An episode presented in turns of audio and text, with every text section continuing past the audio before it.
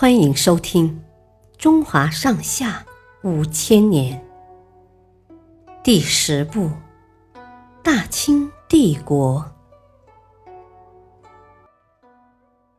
天津失守，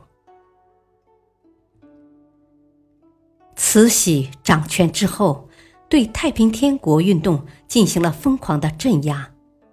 洪秀全担心出现第二个杨秀清。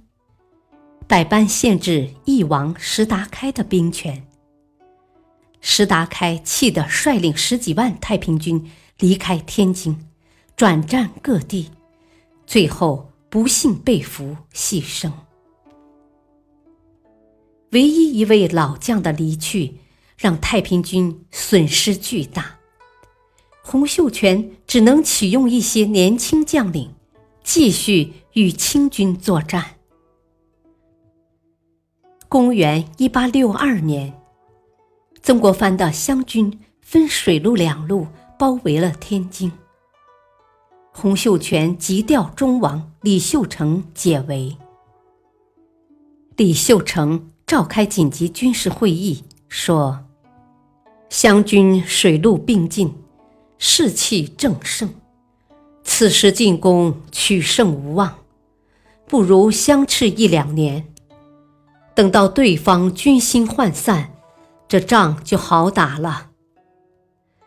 可是洪秀全不这么想，他派出信使责问李秀成：“为什么迟迟不解天津之围？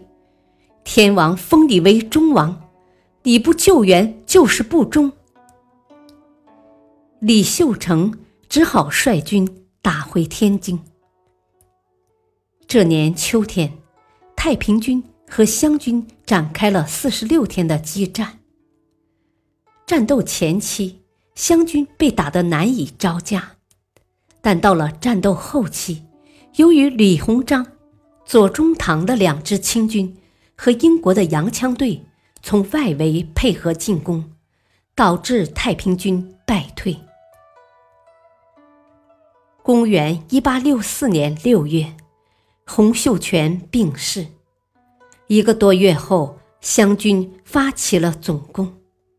他们用大炮轰开了城门，十几万人马冲进来，与城内仅剩的一万多太平军展开了激烈的巷战。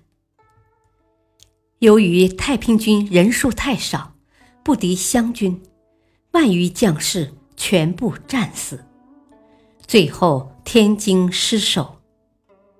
天津失守后，太平军余部继续在大江南北与清军作战。